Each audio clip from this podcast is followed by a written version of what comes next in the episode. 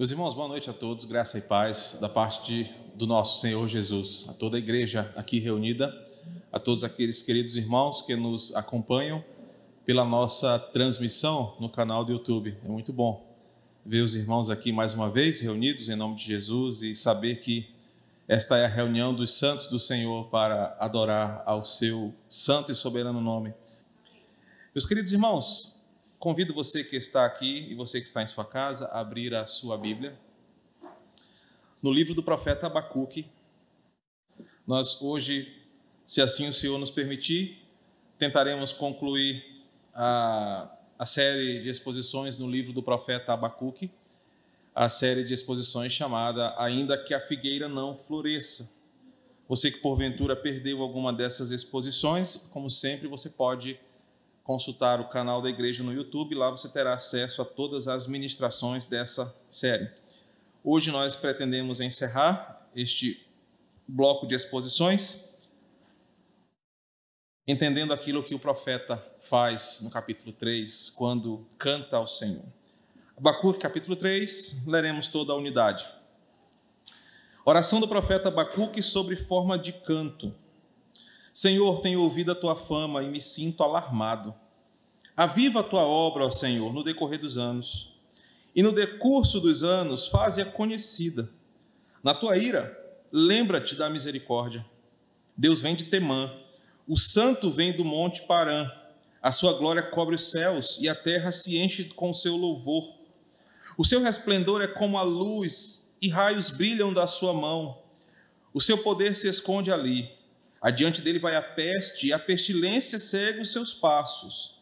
Ele para e faz a terra tremer, olha e sacode as nações. Esmigalham-se os montes primitivos, as colinas antigas se abatem. Os caminhos de Deus são eternos. Vejo as tendas de Cusã em aflição, os acampamentos da terra de Midian tremem. Acaso é contra os rios, Senhor, que estás irado? É contra os ribeiros a tua ira ou contra o mar o teu furor, já que andas montado nos teus cavalos, nos teus carros de vitória?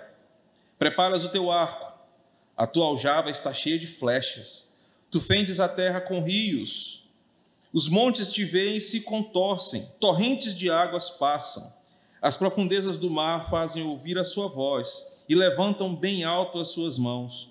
O sol e a lua param nas suas moradas, ao resplandecer a luz das tuas flechas sibilantes, ao fulgor do relâmpago da tua lança. Na tua indignação, marchas pela terra. Na tua ira, pisas as nações. Tu sais para salvar o teu povo, para salvar o teu ungido. Feres o chefe da casa dos ímpios, deixando-o descoberto dos pés à cabeça. Traspassas a cabeça dos guerreiros do inimigo com as suas próprias lanças, os quais, como tempestade, avançam para me destruir. Alegram-se como se estivessem para devorar o pobre em segredo. Marchas com os teus cavalos pelo mar, pela massa de grandes águas. Ouvi, ouvi isso e o meu íntimo se comoveu. Os meus lábios tremeram ao ouvir a sua voz. A podridão entrou nos meus ossos e os meus joelhos vacilaram, pois em silêncio devo esperar o dia da angústia, que virá contra o povo que nos ataca. Ainda que a figueira não floresça, nem haja fruto na videira, ainda que a colheita da oliveira decepcione e os campos não produzam mantimento, ainda que as ovelhas desapareçam do aprisco e nos currais não haja mais gado, mesmo assim, eu me alegro no Senhor e exulto no Deus da minha salvação. O Senhor é a minha fortaleza, ele dá aos meus pés a ligeireza das corças e me faz andar nas minhas alturas, ao mestre de canto para instrumentos de cordas. Meus queridos, no capítulo 2 de Abacuque, na verdade, o capítulo 2 de Abacuque, nos apresentou a resposta de Deus aos questionamentos do profeta em crise. Nós aprendemos que o livro de Abacuque é um livro de um profeta que está em crise porque ele sabe do mal iminente do peso da calamidade que sobrevirá ao povo da aliança, e ele tem orado ao Senhor para alguma intervenção, como fora no passado, quando Deus, em resposta ao seu povo, trazia avivamento, libertação, trazia cura milagrosa, mas ele percebe que dessa vez será diferente. Depois de questionar a Deus no capítulo 1, perguntar: Senhor, onde tu estás? Até quando ficarás é, inerte? Deus responde a esse profeta sobre a sua atividade em governar o mundo. Só que dessa feita, o capítulo 2 nos mostrou, o capítulo 1, perdão, que Deus responderá ao profeta não como o profeta estava orando, mas da forma como Deus soberanamente estava conduzindo o mundo através das calamidades que ele mesmo estava promovendo para um grande ensinamento. Abacuque então ouve aquilo, e esta é a ênfase a partir do versículo 12, e ainda inquieto por não ter todas as respostas do seu coração satisfeitas, ele passa agora a perguntar: Deus, mas como o Senhor vai conviver consigo mesmo, sabendo que inocentes irão morrer por causa do teu juízo? Então, assim terminamos o capítulo 1 com Abacuque dizendo: Olha, uh, início do capítulo 2, Senhor, eu vou entrar na minha torre de vigia, eu vou esperar, eu vou orar e ver então o que, é que o Senhor vai fazer.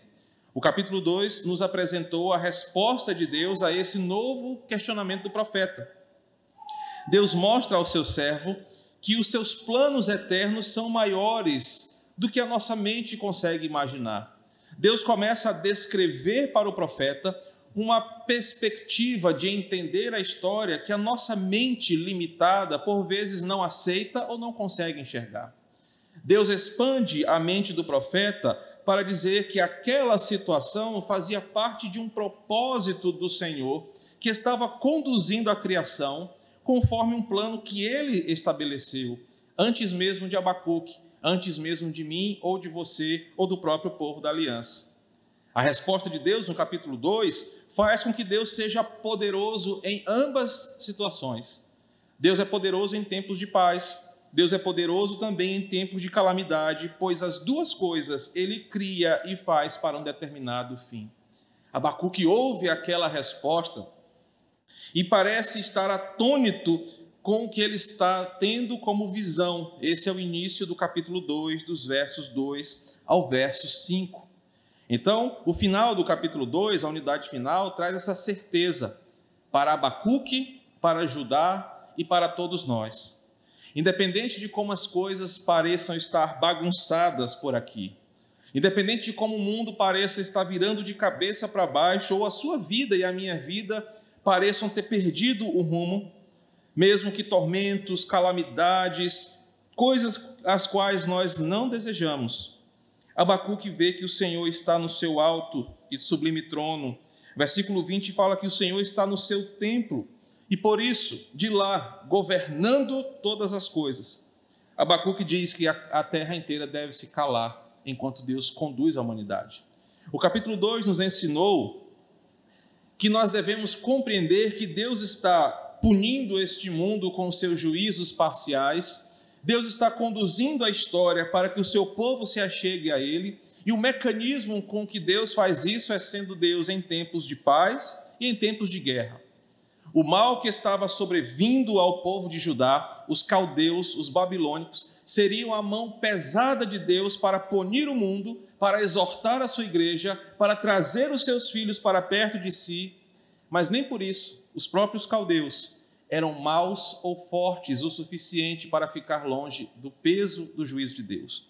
E aí, a partir do versículo 6, nós percebemos que o rei justo e soberano passa a punir os próprios caldeus porque eles quebraram o seu mandamento. Na semana passada, o, Mário, o pastor Mário fez a exposição desta unidade mostrando como que esses versículos são condenações de Deus, porque o povo mais arrogante e mais poderoso da terra, que não tinha inimigos à sua altura, estava afrontando ao Senhor e chegou o momento deles prestarem contas com Deus. E aí, quando Abacuque termina o capítulo, ele percebe uma grande verdade. Se Deus era capaz de não passar impune os pecados da nação mais impiedosa e mais poderosa do mundo, isso mostra que Deus não tem dois pesos e duas medidas. Se ele pune o ímpio, ele também punirá os seus filhos. Se ele traz juízo sobre o ímpio, ele também começará o juízo pela casa de Deus, purificando a sua igreja. Abacuque então entende que o plano de Deus é maior do que os anseios egoístas do seu coração e do nosso coração. Abacuque passa então a deslumbrar que o peso da fúria do Senhor contra este mundo mal faz com que todos sejam alcançados pela sua graça, mas também pela sua justiça. Isso implicava em mostrar que até mesmo o homem mais poderoso, o império mais arrogante, a instituição mais poderosa que você possa conhecer, não passará impune no dia do juízo com o Senhor, pois Ele é santo, está no seu templo e está consumando a sua história para um fim que Ele determinou. E o capítulo 2 nos mostrou que Deus então levanta a Babilônia, mas Deus também haveria de punir a Babilônia. Deus havia escolhido o seu povo, Deus continuava corrigindo o seu povo, porque tudo que ele faz é conforme a sua palavra. E agora, no, no capítulo 3, nós observamos que uma grande lição aprendida pelo profeta é a seguinte: diante da crise espiritual, eu só posso resolvê-la quando eu paro o meu coração agoniado, inquieto, ansioso para sair da crise e ouço a palavra de Deus, ouço a voz de Deus através da sua palavra. Um primeiro grande ensinamento que o capítulo 3 nos traz, que Abacuque começa a entender já no capítulo 2, é que a forma de sair da crise espiritual não é correndo atrás de mistérios, correndo atrás de movimentos, mas a crise espiritual é resolvida quando eu entro na minha torre de vigia, quando eu aquieto o meu coração e, e passo a perceber a voz de Deus através da Sua palavra. É assim que o livro termina. O livro termina com um profeta que não teve a sua oração respondida conforme ele desejava. É interessante perceber que esse é um livro da Bíblia que alguém não teve a sua oração respondida conforme ele quis. Abacuque queria que Deus poupasse o povo de Judá da mão dos caldeus. Abacuque orou para que Deus resolvesse o problema da violência, da impiedade, da iniquidade, da opressão no povo, mas Deus respondeu de outro jeito. Um outro grande ensinamento que já previamente aprendemos aqui é que nem sempre a sua oração vai, vai ser respondida do jeito que você quer, por mais nobre que seja a sua intenção, por mais genuíno ou legítimo que seja o seu pedido, Deus não é obrigado a responder você. E Deus não está submetido à sua vontade. Por isso nós rejeitamos qualquer doutrina neopentecostal que decreta, que exige, que determina de Deus alguma coisa. O livro de Abacuque é o calcanhar de Aquiles dessa teologia. Deus não responde o profeta porque ele era profeta. Deus não faz a vontade de Abacuque porque ele era mais santo do que as pessoas. Deus mostra a Abacuque: o rei da história sou eu. O Senhor soberano sou eu. E ao invés de responder à tua vontade, eu vou ensinar você a viver de acordo com a minha vontade. Então, o capítulo 3 mostra um profeta que não teve a sua oração respondida como ele desejava, mas aprendeu a ter contentamento e louvor em saber que em crises e calamidades nós somos abençoados como quando confiamos em Deus. Abacuque aprendeu a descansar em Deus nessa sua caminhada de crise. Ele aprendeu a descansar em Deus ainda que a figueira não florescesse. Abacuque aprendeu a dizer o seguinte: Senhor, mesmo que a calamidade chegue dentro da minha família, mesmo que não haja nada que possa me dar esperança aqui, eu vou confiar nos teus propósitos divinos, pois eu sei que tu tens um plano para tudo. E é assim que o versículo 1 começa. O versículo 1 nos mostra ah, uma oração feita pelo profeta sobre a forma de canto. O que nós apresentamos no início dessa exposição é que possivelmente esse homem pouco conhecido como Abacuque vinha de uma linha sacerdotal e que possivelmente Abacuque, ah, por ter envolvimento com a liturgia do culto, escreve uma canção que era para ser cantada pelo povo da aliança no tempo de crise. Sabe, e ah, aprendemos no versículo 1 que ao ouvir a resposta de Deus e entender os seus planos, ao ouvir Deus falar e entender que tudo que Deus faz é para um glorioso fim, Abacuque percebe que a melhor postura daquele que crê, diante do que é inexplicável. Não é se acovardar, não é se revoltar contra Deus, não é questionar os seus propósitos, mas é simplesmente adorar. Parece ser algo muito clichê, parece ser algo muito bobo até. Mas Abacuque aprende que quanto mais eu me inquieto na minha alma, questionando os propósitos do Senhor, decretando algo contra a realidade, buscando respostas em outras fontes, nós adoecemos o nosso coração, entramos em uma crise espiritual que beira a apostasia. Abacuque aprendeu que quando tudo vai mal, quando as coisas saem da forma como eu imagino, a melhor forma de resolver essas questões é adorar ao Senhor. É dedicar o coração, independente das circunstâncias, em uma adoração àquele que é dono de todas as coisas. Abacuque ora, ele fala com Deus, ele fala em forma de canto, expressando a Deus e ao seu povo um alívio ao longo da caminhada de dor. A canção que Abacuque faz vem como uma resposta a tudo que ele aprendeu. Isso nos ensina muitas questões importantes. Primeiro, que a nossa adoração deve estar sempre centralizada em quem Deus é e aquilo que ele faz. Por isso que os louvores cantados na congregação não são apresentações solos de cantores que cantam com a sua bela voz poesias, lindas homenagens para esposas, maridos, filhos ou família. Na casa de Deus, na reunião de adoração, quem canta é a congregação e o teor da música é quem Deus é e o que ele faz.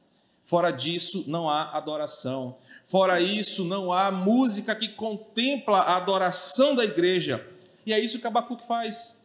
Abacuque ensina a igreja do seu tempo a igreja do nosso tempo, um cântico que deveria ser repetido, deveria ser aprendido, cantado pelos santos quando tudo vai mal, porque Abacuque entende que é com louvor nos lábios que nós passamos pelas calamidades. Abacuque não está nos convidando a uma inércia, a aceitar as coisas e não resistir no sentido de crer, mas Abacuque nos ensina a aceitar para aquietar o nosso coração. Porque por vezes as próprias situações de calamidade confrontarão a nossa fé. E a resposta que Abacuque encontra é: Eu não sei, mas eu vou confiar. O versículo 2 nos mostra agora como essa canção, oração, é desenvolvida. E a oração do profeta é recheada de esclarecimento teológico, importante para ajudar e para nós. Lembre-se que Abacuque, ao longo do livro, foi lembrado de uma coisa: Deus é soberano. E ele começa dizendo o seguinte: Deus, eu tenho ouvido a tua fama e fico alarmado. Abacuque aprendeu a perceber que o mundo precisa lembrar e, por vezes, saber que quem governa a história, quem governa a criação, não é um político, não é um líder global, não é uma ideologia, não é um sistema. Quem governa todas as coisas é o Senhor, e Abacuque descobriu isso. Abacuque descobriu que, por mais que homens poderosos se levantem sobre a terra, por mais que impérios se levantem, por vezes com mão de ferro, impiedosos como eram os babilônicos, ou às vezes parecendo tão permissivos e com ideologias que parecem prometer igualdade, fraternidade, Abacuque lembra que essas pessoas não são os donos do mundo não são os donos da história, mas existe um Senhor que governa tudo. E Abacuque fala: Eu ouvi a tua fama e eu fico alarmado, porque ninguém é como o Senhor. As coisas não vão passar para sempre despercebidas diante da tua face, Senhor. Por mais que tu sejas longânimo, por mais que tu sejas paciente com esse mundo rebelde, até a tua paciência, Senhor, tem um limite determinado. E Abacuque entende que o mundo do seu tempo estava sofrendo correções por causa dos seus pecados. Isso alarma o profeta, porque ele percebe que Deus deixa a sua criação sob a sua vista o tempo todo. Nada é encoberto, nada passará impune. Deus, como sendo aquele que construiu a história, ele está corrigindo a história. E naquele momento, o mundo precisava de um juízo parcial. O mundo precisava de uma calamidade chamada de povo babilônico para voltarem-se para ele, e os próprios babilônicos seriam julgados pela sua impiedade. Abacuque aprendeu que Deus é glorioso demais, que jamais seria compreendido por um teólogo, por um filósofo, por um cientista. O que restava ao profeta é clamar, como o versículo 2 diz: Senhor, aviva a tua obra. E é interessante que às vezes nós falamos assim e oramos: Senhor, aviva a tua igreja. Mas às vezes, ou melhor, quase nunca nós oramos: Senhor, aviva a mim. Ó oh, Senhor, aviva a tua igreja no Brasil. Mas poucas vezes oramos, Senhor, aviva o meu coração.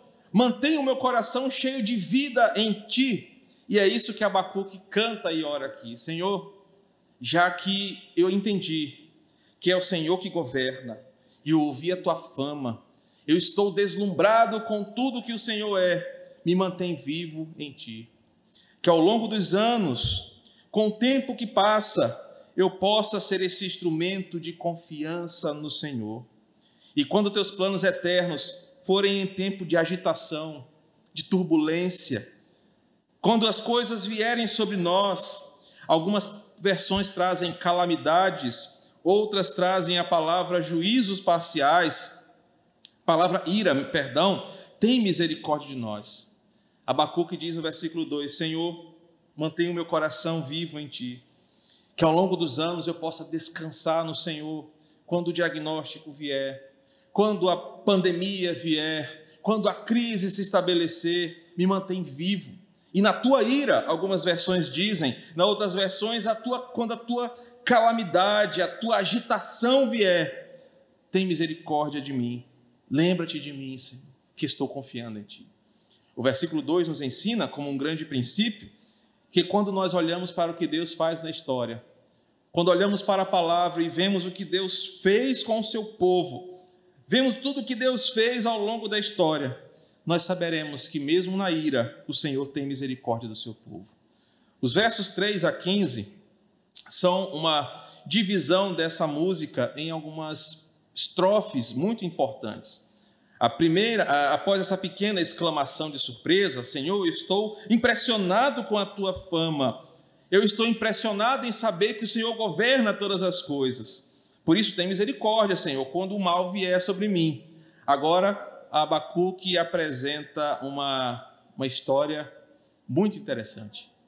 Ele fala sobre o juízo vindouro, a chegada do Senhor, o fim dos inimigos, a salvação do povo eleito, e ele traz uma conclusão. Diante de tudo isso, em todos os contextos, quer seja no juízo vindouro, quer seja na glória da chegada do Senhor, quer seja no final da história consumada, o justo viverá pela fé. E esse é o grande, é a grande beleza de Abacuque, porque ele vai cantar agora em forma de oração, dizendo: não importa o cenário, por mais apertado que seja o momento, por mais doloroso que seja a nós o juízo que está vindo, aqueles que conheceram a Deus viverão pela fé. E você pode perceber que dos versículos 3 a 7, Abacuque ora e canta sobre a glória do Senhor na sua vinda. Por isso que começa o versículo 3: Deus vem Abacuque está orando dizendo: Olha, Deus virá e quando ele vier, ele vem com uma glória poderosa, e isso não deve assustar os crentes. Abacuque canta, e não apenas como uma ideia, como um mito, ele diz o seguinte: Olha, Deus vem, isso é certo, ele vem em santidade, e é o santo Deus que está vindo, e para que a sua vinda aconteça, ele precisa resolver o problema do pecado. Ele precisa resolver o problema da impureza. Ele precisa purificar este mundo para que ele habite entre os seus. E Abacuque agora entende: Ah, Senhor, eu entendo o que está acontecendo. O Senhor está purificando esse mundo. Purificando esse mundo da iniquidade, da impiedade. O Senhor está punindo os desobedientes e os ímpios. Está chamando para si os que são teus, para que o Senhor venha e passeie entre o seu povo. Ele será visto em lugares reais, que são as cidades que ele cita aqui. Ele vem para consumar a sua obra, para levar o seu povo para a terra prometida. E quando ele vier, Abacuque canta nos versos 4, 5 e 6: toda a terra se encherá do seu louvor. Abacuque lembra que quando o Senhor finalmente vier, nada será como antes. O resplendor da sua glória é como uma luz que será vista em todos os lugares. raios brilham de suas mãos. Abacuque lembra que adiante do Senhor vai a peste, não porque Deus é um Deus de agouros ou de maus presságios, mas assim como um agricultor desbasta o solo para tratá-lo para uma nova colheita, assim Deus está trazendo o mundo para um juízo, para que ele possa habitar entre nós. Então, quando Deus finalmente vier, os crentes vão substituir a, dúvida, a incredulidade, o luto, a dor pela admiração. E é isso que ele canta dos versos 4 para frente. Porque quando o Senhor vier, nada será mais importante do que o desvendar e o contemplar esta glória. Abacuque desloca o nosso coração, que às vezes está preocupado numa notícia da UTI, às vezes está preocupado no valor do preço da gasolina, se teremos carne para comer amanhã, se teremos condição de pagar a conta de luz, para uma realidade que mantém os crentes vivos. E que realidade é essa? O Senhor vem. E quando ele vier, será o fantástico desnudar da história, nada será tão glorioso, nada mais importará, porque finalmente o Senhor habitará em poder e glória diante dos seus. Observe que mais uma vez, temos falado isso pela manhã, e eu reforço o ensinamento agora. A vinda de Deus está ligada a um juízo. Versículo 4. Deus não virá, como alguns aprenderam, sem que o mundo saiba da sua presença. Deus não virá sem que seja notado por toda a criação que o Senhor Santo veio. O mundo será abalado, e à medida que Deus vem como luz, essa luz traz uma força destruidora, reveladora. E enquanto Deus chega, versículos 6 e 7, a terra treme, as nações se abalam, os montes são destruídos, as colunas desse mundo são balançadas pois o Eterno Santo chegou ao que é seu. Quando ele finalmente chega, versículo 7, a vida dos homens impiedosos entra em aflição e tremem de pavor. Ele fala: Olha, eu vejo as tendas de Cusã em aflição, porque Deus chegou e em Midian e Cusã, lugares, lugares históricos de pura impiedade e incredulidade, os homens impiedosos fugirão de medo, mas não escaparão do juízo de Deus. O que, que Abacuque nos ensina aqui, dos versos 3 ao 7? Que por vezes nós nos preocupamos muito mais com uma doença que abala a nossa vida física. Nós nos preocupamos muito mais com as situações dessa terra presente. E Abacuque ensina que diante da calamidade, a única forma de nós nos mantermos crentes e vivos é lembrando da verdade teológica que nos mantém de pé. Deus vem e quando ele vier, nós, os seus santos, finalmente viveremos longe deste mundo caído, longe da dor do pecado, e isso nos mantém vivos e esperançosos. A segunda estrofe da música, que ele canta e ora, está dos versos 8 até o verso 15. Quando agora o profeta passa a falar o que Deus fará quando ele vier. E na sua vinda, Deus terá o ajuste de contas contra este mundo pecador. Não será uma vinda, como eu disse, secreta. E muito menos será uma vinda para punir a natureza. Ele fala assim: Deus, tu estás irado com os rios, estás irados contra as fontes de águas. Não. O problema do mundo não, são, não é a natureza, pois não foram os animais que quebraram o pacto com o Senhor. A desobediência federal não foi pela natureza animal, mas pelo homem, e por isso a ira de Deus é contra o homem pecador. E aí Deus fala através dessa canção pelo profeta: Eu venho para acertar as contas com o homem pecador, com os inimigos da palavra, aqueles que desobedecem, e é por isso que o Senhor estende o seu arco para atirar as suas flechas. Nos versículos 8 a 15, Abacuque entende que Deus permite e usa a presença do mal e das calamidades para que o mundo se lembre que um dia um juízo ainda pior virá e que o santo retornará para o que é seu.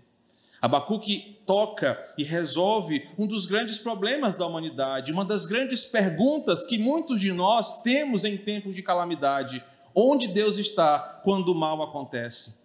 Abacuque diz: Deus usa o mal, Deus permite que o mal aconteça e se manifeste até mesmo na igreja, para que o mundo se lembre: algo ainda mais severo virá contra aqueles impiedosos, aqueles que não amam ao Senhor.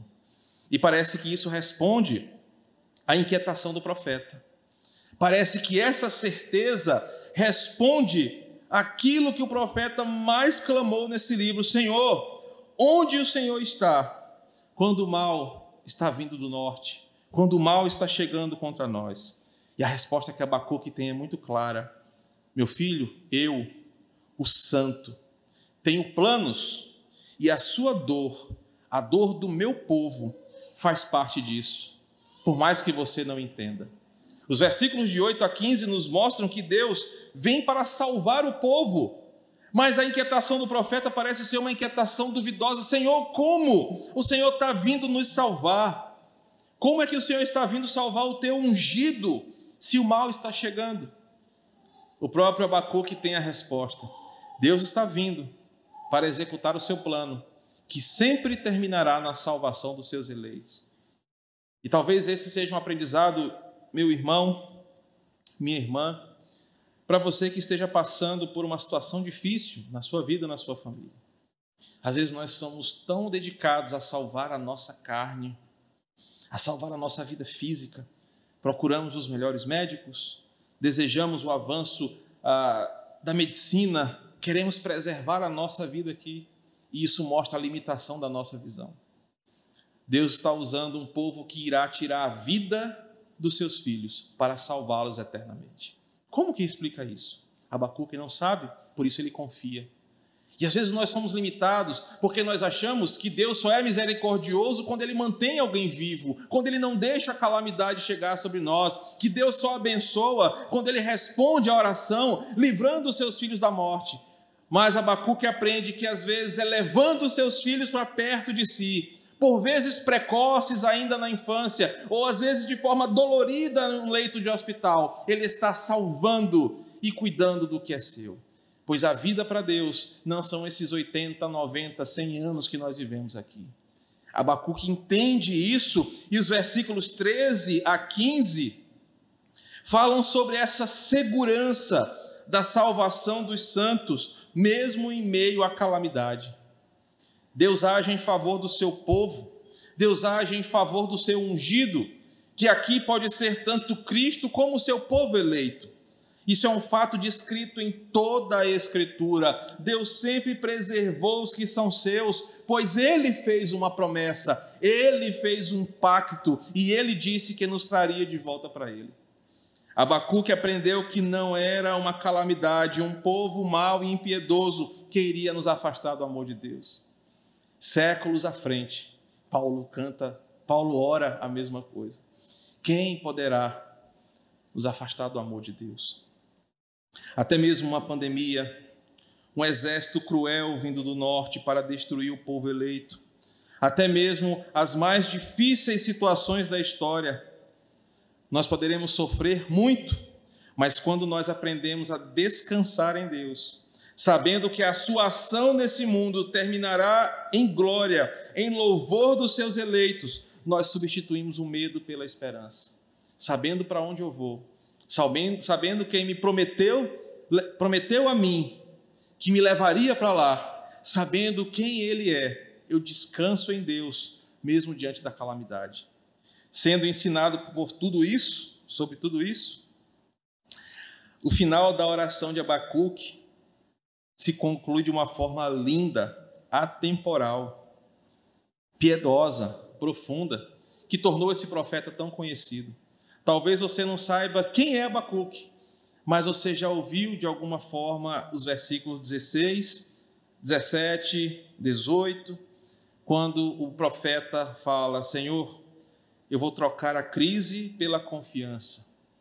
Observe como começa o verso 16: Eu ouvi tudo isso e o meu íntimo se comoveu.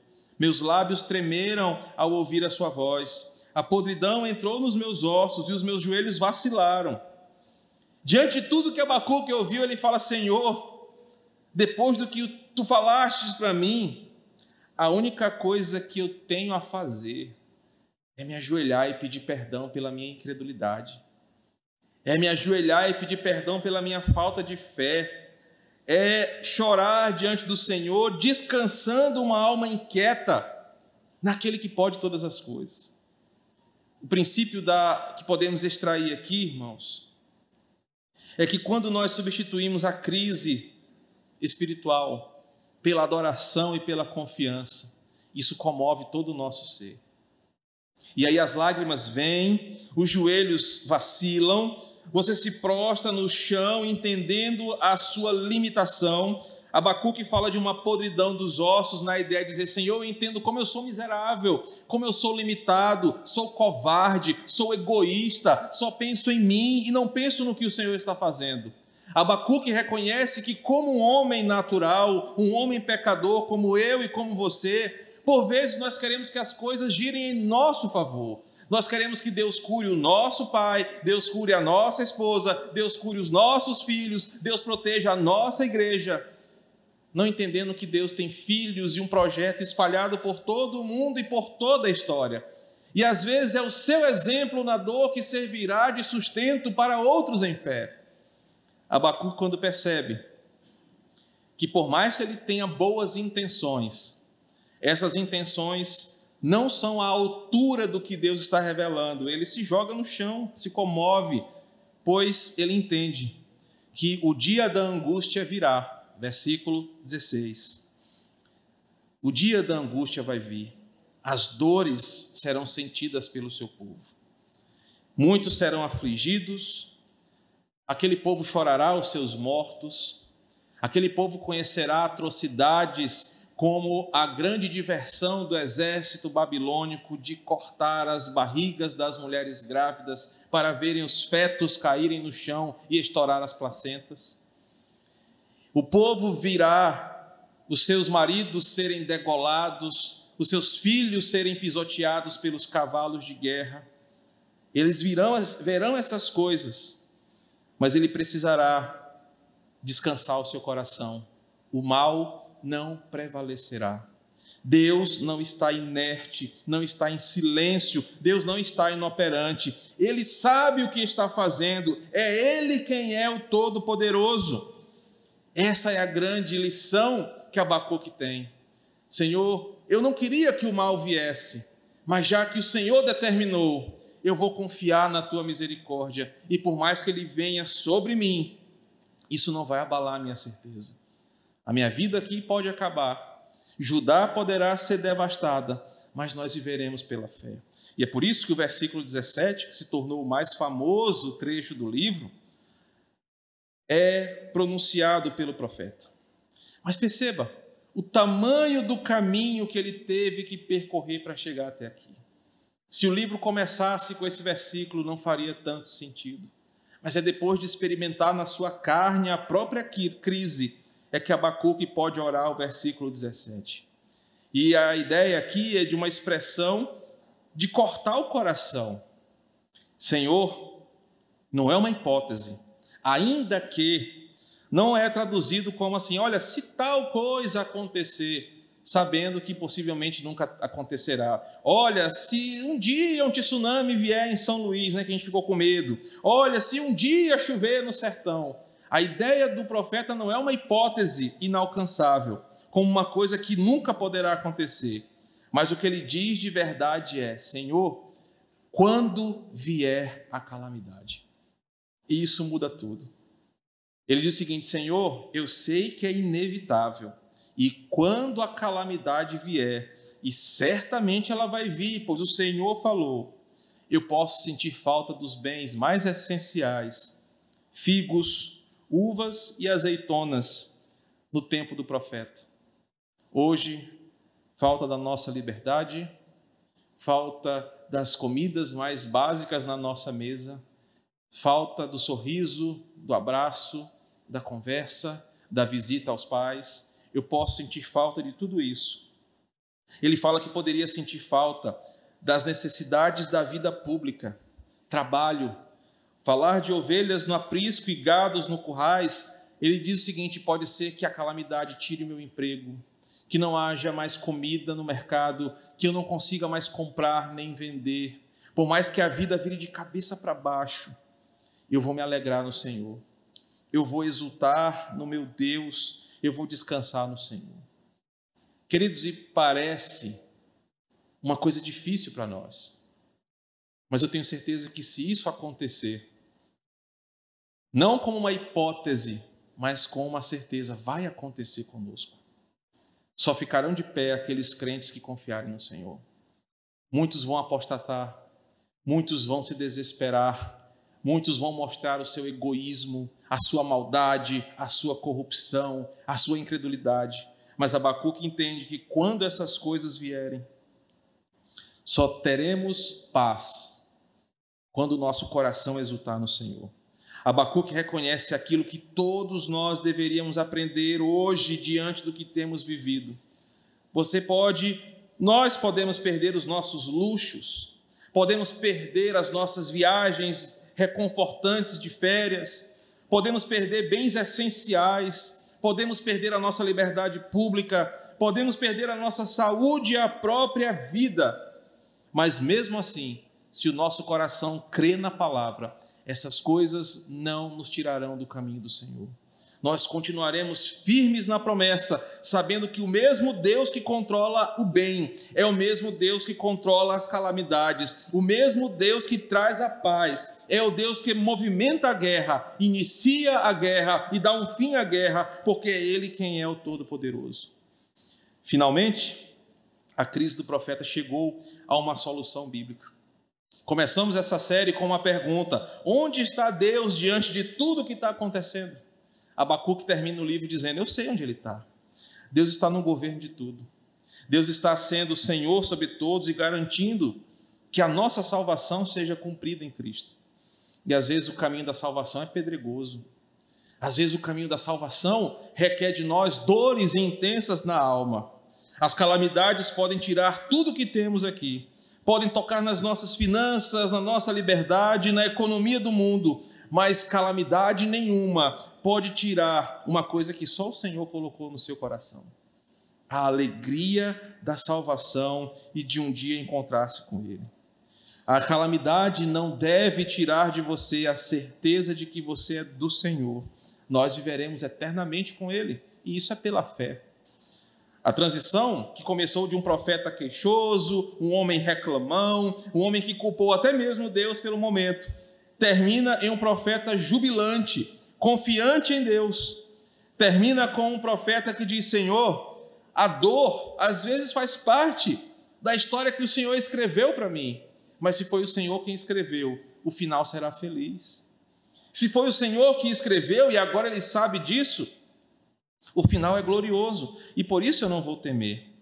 Abacuque conclui: não apenas a sua oração, canção, no versículo 19, mas ele também resolve a sua crise e fortalece os alicerces da sua confiança. Eu quero que você perceba um detalhe importante no versículo 19. Ele diz assim: O Senhor Deus é a minha fortaleza ele dá aos meus pés a ligeireza das corças e me faz andar nas minhas alturas. Abacuque conclui dizendo o seguinte: Olha, Senhor, eu não posso me apegar em outra coisa, eu só posso me esconder no Senhor. Não tem outro lugar para eu ir, não tem outro nome que eu possa defender, não tem alguma outra coisa que eu possa crer. As coisas inexplicáveis da vida vêm e vão, mas no Senhor estou seguro o aguilhão da morte, a dor, vão vir sobre nós, mas quando estamos em Deus, somos protegidos na eternidade. Eu quero concluir essa série de mensagens apresentando para você aplicações práticas para que você viva o livro de Abacuque no seu dia a dia. Eu quero trazer aplicações rápidas e muito práticas para todos nós e vai servir como um, um resumo do que aprendemos até aqui. A primeira grande aplicação é que a vida no mundo caído é uma vida hostil. Abacuque presenciou isso. É uma vida cheia de violência, iniquidade, injustiça, dores e sofrimentos. A vida no mundo hostil é marcada por coisas inexplicáveis para nós. A dureza dessa vida nos lembra de onde nós caímos e por isso precisamos nos arrepender. Abacuque fala isso no começo do livro: a vida aqui é difícil, até entre os crentes há impiedade, há incredulidade, quem deveria ser santo é impuro. E Abacuque nos lembra: a vida aqui é uma vida difícil. Não queira fazer deste lugar o paraíso, pois isso não é o paraíso. Aqui é o mundo caído, é um mundo cheio de espinhos e abrolhos, como diz Gênesis. O que você quer esperar daqui? O mundo sempre será hostil para quem está caminhando para o céu. A segunda aplicação é que, em meio à dor, nós sempre queremos respostas, isso é natural de nós. Nós sempre queremos culpar alguém pela nossa dor, nós sempre queremos saber quem foi o responsável, nós sempre queremos uma resposta. E às vezes queremos que alguém seja penalizado e assuma a responsabilidade pelo que está acontecendo contra nós. E nessa miopia que Abacuque também estava, por vezes nós temos dificuldade de saber onde Deus está. Abacuque aprendeu que no meio da dor eu preciso não de respostas, mas em perguntar onde está Deus e o que Ele está fazendo por mim. A terceira aplicação é que nem sempre as respostas para as nossas orações são do jeito que nós desejamos, por mais nobres que elas sejam. Mas uma coisa é verdade: toda oração é respondida conforme a vontade de Deus, e por mais que não pareça, isso é o melhor para nós. E às vezes nós queremos que o melhor seja do nosso jeito, e às vezes o melhor de Deus não é como nós queremos, mas sempre como Ele quer. Uma quarta aplicação é que nós vimos que Deus não é injusto, ou muito menos inerte às coisas que estão acontecendo. Por mais que pareça que certos homens são tão poderosos que ninguém pode derrubá-los ou tocá-los, Deus tem esses homens debaixo de sua mão e Ele é mais poderoso que eles. Nem Nabucodonosor e o seu exército impiedoso era mais forte do que o justo e santo juiz. Deus não deixará a maldade correr solta para sempre. Deus não deixará a impiedade ser vivida sem consequências. O juízo vem, o juízo está chegando.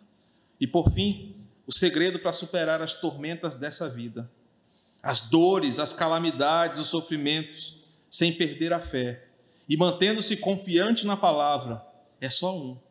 Abacuque nos ensina como enfrentar tudo isso. É olhando para a lei do Senhor, é mantendo-se confiante na palavra de Deus, é mantendo-se debaixo das asas do Senhor, habitando no esconderijo do Altíssimo, enquanto o mundo desaba sobre nós. O único lugar que podemos viver sem sermos atingidos é quando estamos escondidos nesse esconderijo do Altíssimo.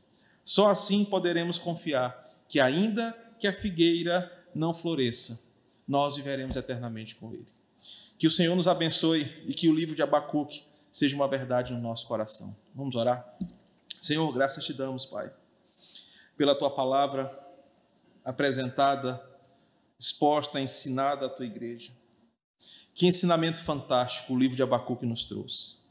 Oportuno para o tempo tão incerto que estamos vivendo que tem às vezes tirado o nosso sono, a nossa paz, e tem colocado muitos dos nossos irmãos com um semblante preocupado, por vezes repleto de desespero. Em um cenário que vivemos de uma pandemia global, onde por vezes sentimos medo pela nossa própria vida, o livro do profeta Abacuque nos ensinou que, ainda que essas coisas aconteçam, nós estaremos seguros em Ti, pois aquele que prometeu que nos levaria para perto do Senhor novamente é fiel para cumprir todas as Suas promessas. O Senhor nunca falhou e não falhará. O Senhor nunca esteve distante, o Senhor é um Deus de perto, é um Deus que anda com o teu povo. E por, por vezes, somos tão egoístas que só pensamos em nós e não no Senhor. E às vezes somos tão incrédulos que achamos que as coisas fugiram do teu controle. Abacuque nos ensinou a confiar em ti, mesmo quando nada ao meu redor parece me favorecer. O Senhor tem os seus planos, e os teus planos não são apenas de uma vida longa e feliz aqui nessa terra, pois fomos lembrados que aqui é um ambiente hostil, mas somos também lembrados em Abacuque que haverá um dia onde não haverá mais choro, luto, dor, calamidade ou sofrimento. Que quando o Senhor da história consumar a história, nós estaremos habitando com o Senhor para sempre. Louvado seja o teu nome. E que o aprendizado desse livro nos torne crentes cada vez melhores para ti. Assim oramos em nome de Jesus. Amém. Vamos cantar.